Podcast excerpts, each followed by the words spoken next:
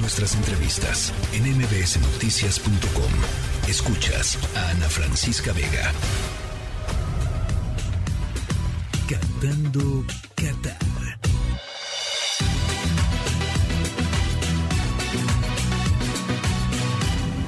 Más allá del Mundial.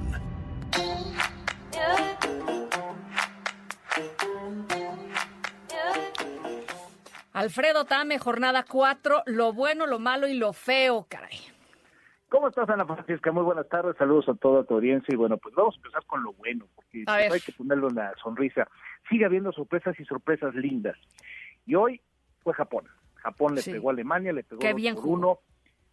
Iba perdiendo, le dio la vuelta el corazón japonés, el orden japonés, la forma en la que se muestran en el terreno de juego, tal y como se muestran también en el tema social, es gente que quiere siempre salir adelante y no se dan por vencidas. Le volvieron a pegar a Alemania, que tenía hasta este momento dos derrotas solamente en 19 veces que habían debutado en el Mundial. Una se la había propinado México, otra había sido en 1930, entonces ni, ni cómo mencionarlo. Pero llegaron los japoneses y dijeron, sayonara, y le pegaron. Esas sorpresas son bonitas, ¿no? No, bueno, y, y además cómo jugó Japón, o sea, eh, rápidos, certeros, eh, hasta alegres, te podría decir, mi, eso sí, concentradísimos, mi querido Alfredo. Eh, y, pues bueno, Alemania siempre es Alemania, ¿no? ¿Quién, quién este, este dicho de el fútbol es, es, es un, un juego en donde juegan, ¿cómo es? ¿Cómo es ese dicho? juegan 11 contra 11 y siempre gana Alemania. Y siempre gana Alemania. Gary Lineker, efectivamente lo mencionaba tal cual. Y sí, es así, pero no. Ahora no, ahora no. que no salió el corazón dragón de los japoneses y vámonos para atrás, lo acaban ganando y complican el grupo. Se le va a poner color de hormiga a Alemania porque ahí viene España, ¿no?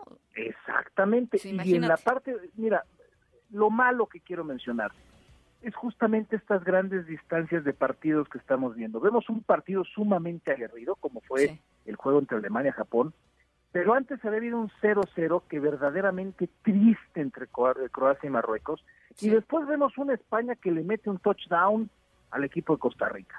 un O sea, son, eh, demasiadas eh, vertientes que estamos viendo en, en cuanto a, los alcances que están teniendo los partidos. Son demasiadas diferencias. Y sí es cierto, apenas la jornada 4 y podemos decir que está cobrando ritmo, muchas cosas, pero creo que este mundial no nos ha ayudado a agarrar todavía el ritmo que el de lo que es un mundial, el sabor de un mundial. Ayudó mucho el juego de México ayer para compenetrarnos todos, pero siento que justamente tener este tipo de partidos todavía como que no permite que nos sintamos tan compenetrados. No sé tú cómo sientes el ambiente de la Francia. Bueno, a ver, yo creo que yo creo que hay un tema ahí, sí, mi querido Alfredo. Ahora los fans del fútbol pues gozan hasta con ese 0-0, o sea, creo que no, la verdad. Este, pero sí, creo que creo que va a ir agarrando, creo que va a ir agarrando este onda el asunto. Esperemos que vaya agarrando onda. O sea, creo que ya se ya se acerca eh, el fin de semana, mañana eh, eh, eh, también hay, hay, partidos interesantes y, y, pues creo que va agarrando saborcito. Yo yo no yo no me adelantaría tanto, pero pero creo que creo que sí le, le, falta pues todavía. Es que sí, son muchas cosas alrededor, ¿no? La fecha, el momento en donde apenas hace dos semanas los jugadores que estás viendo ahorita estaban jugando con sus equipos. O sea, como que todavía le hace falta ese sabor, pero sin duda yo quiero confiar que va a agarrar. Como dicen en mi pueblo, va a mainar, pues. Yo creo que va a suceder. Y en la parte fea, se abre una investigación para México a través de la FIFA por una un, supuesto eh, actitud homofóbica. Cuidado, no es el grito homofóbico con el que ya nos habían catalogado, con el que ya se había México marginado con respecto a estar gritando la famosa palabra cuando vendría el despeje del portero. No es esta ocasión.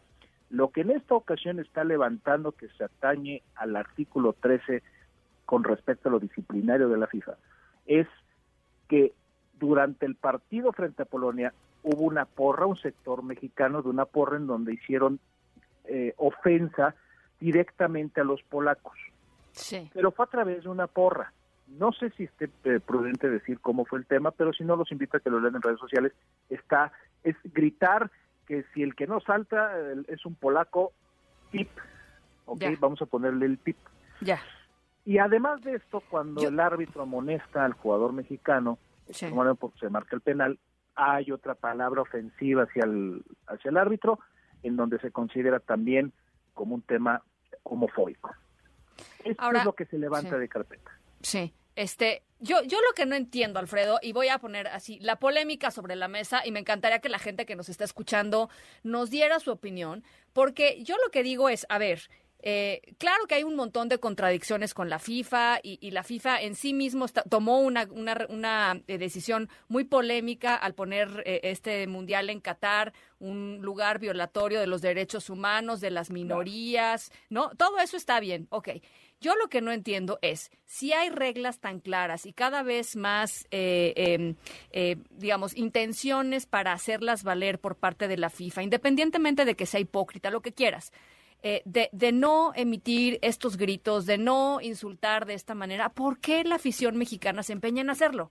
O sea, ¿qué no podemos este, ir al estadio sin, sin, sin eso, pues? Este, sin emitir em, algo que pueda resultar ofensivo o ya en el mejor del, o en el peor de los casos, pues ya hasta por autopreservación, ¿no? O sea, decir, yo no voy a gritar esto porque probablemente nos van a este, meter una multa o, eventualmente cosas más graves. O sea, la verdad no lo sé. O sea, sí creo que es, es, como un tema a debatir. Es que coincido 100% contigo en las dos vertientes que lo abres. Una es, FIFA, no te des golpes de pecho, neta, te lo decimos de brothers, no, pues, no te queda. Y la otra es, mexicanos, te apárenle. O sea, es una regla, te guste o no, acatarla es una regla. Y como siempre, como suele ser una buena parte de los mexicanos, buscan cómo exentarse las reglas, cómo pues darle la vuelta. Como, y aquí no, aquí no, no, no va a suceder y se sigue metiendo en problema. Aquí hay un antecedente solamente que en el primer partido entre Ecuador y Qatar sucedió la misma porra, nada más que los ecuatorianos la dirigieron a los chilenos. ¿Por qué? Porque, bueno, cuando hubo la clasificación, eh, hubo temas entre Ecuador y Chile y por eso es que eh, eh, hicieron la misma porra refiriéndose a los chilenos. Que si bien es una porra en la cual se escucha en todos los estadios, te lo tengo que decir, es una realidad. También se tiene que entender que se iba a utilizar esa palabra en contra de México porque ya estamos marcados. Pues ya se nos dijo no lo hagan y pues se sigue haciendo como bien lo mencionas. Oye, ¿y cuál es el, eh, digamos, el peor escenario en términos de, de, lo que puede suceder? Puede haber pérdida de puntos, ese sería pues, pues yo creo que el peor porque pierdes sí. los tres puntos frente a Argentina, que de por sí los podemos perder y te los quitan sin jugarlos, pues estaría terrible. Eh, la otra es una sanción económica fuerte y la otra es que quizá no toquen ahorita el Mundial, pero sí te golpeen en los futuros partidos, ¿no? O sea, se está analizando, se está viendo. Yo creo que no van a tocar ahorita nada, Francisca, porque también hay algo que mencionar. La tercera afición que más llenaron los estadios de Qatar y que más vuelos compraron a Qatar es la mexicana. Sí. No se va a meter ¿Cuál crisis, no? ¿Cuál crisis? Eh, o sea, yo me pregunto eso, o sea, a mí me cuesta trabajo comprar boletos para el cine. De pronto es que viajaron más de 35 mil mexicanos a apoyar a México. Eso de manera legal. Ahora, o sea, de verdad llama mucho la atención. Entonces, tuvo también que la FIFA, al tener una afición tan grande, se vaya a meter en un problema ahorita porque también los estadios nos están llenando, están teniendo un conflicto de entrada, el tema del, del ambiente, que no alcohol, o sea, hay muchas cuestiones alrededor. Y esto sí queda en manos de la FIFA, esto ya no es un tema de Qatar. Entonces yo creo que la FIFA no se va a meter en esa bronca ahorita, pero se la va a dejar guardada en el cajón para que cuando suceda algo más le diga, oye, ¿te acuerdas de aquella vez? Y otra vez eh, se la pueden hacer eh, efectiva. Pues sí, bueno, pues eh, eh, es, seguir construyendo en la fama que ya se hizo desde hace muchísimo tiempo y es una verdadera vergüenza seguir en eso. y otra vez, me encantaría que la gente que nos está escuchando, este, pues, nos diga qué opina. Igual y somos unos exagerados, Tame, no lo sé. 55 43 77 1025. y, y bueno, pues su, opinión es súper importante. Ahora, mañana vienen partidos interesantes. Mira, el Brasil-Serbia es el que llama la atención y desde luego el, Portugal gana. Son los dos que roban atención. Brasil porque, bueno, pues es la selección favorita para ser campeona y Serbia es una de las selecciones que más se llama para ser los famosos caballos negros. Ojo, ya no se puede decir caballo negro. Se tiene que decir caballo oscuro. No estoy bromeando, ¿eh? No estoy bromeando, es de verdad lo que te estoy diciendo. con todo este tema de discriminación y demás, se ha solicitado que no se maneje el caballo negro, sino el caballo oscuro. Bueno, como te este. guste. Mañana Serbia, es uno de llamados equipos. Está bien, está bien. Y Portugal gana. Por su parte, Portugal, bueno, pues el debut de Cristiano Ronaldo, que no tiene equipo, que llega a, a, su, quinto mundial, y, los ganeses que son durísimos en el tema del fútbol. Así que estos dos partidos roban desde luego las miradas y, pues otra vez cuatro partidos mañana, no se los pierdan, van a estar muy buenos, pero pues el Brasil gana y el, perdón, el Brasil cerro y el Portugal gana son los que más llaman. Ya lo estaremos eh, conversando por acá mañana. Te mando un abrazo, Alfredo. Otro de vuelta de Francisca, como siempre un placer, muchísimas gracias. Alfredo Tame, comentarista deportivo en TUDN. La tercera de MBS Noticias.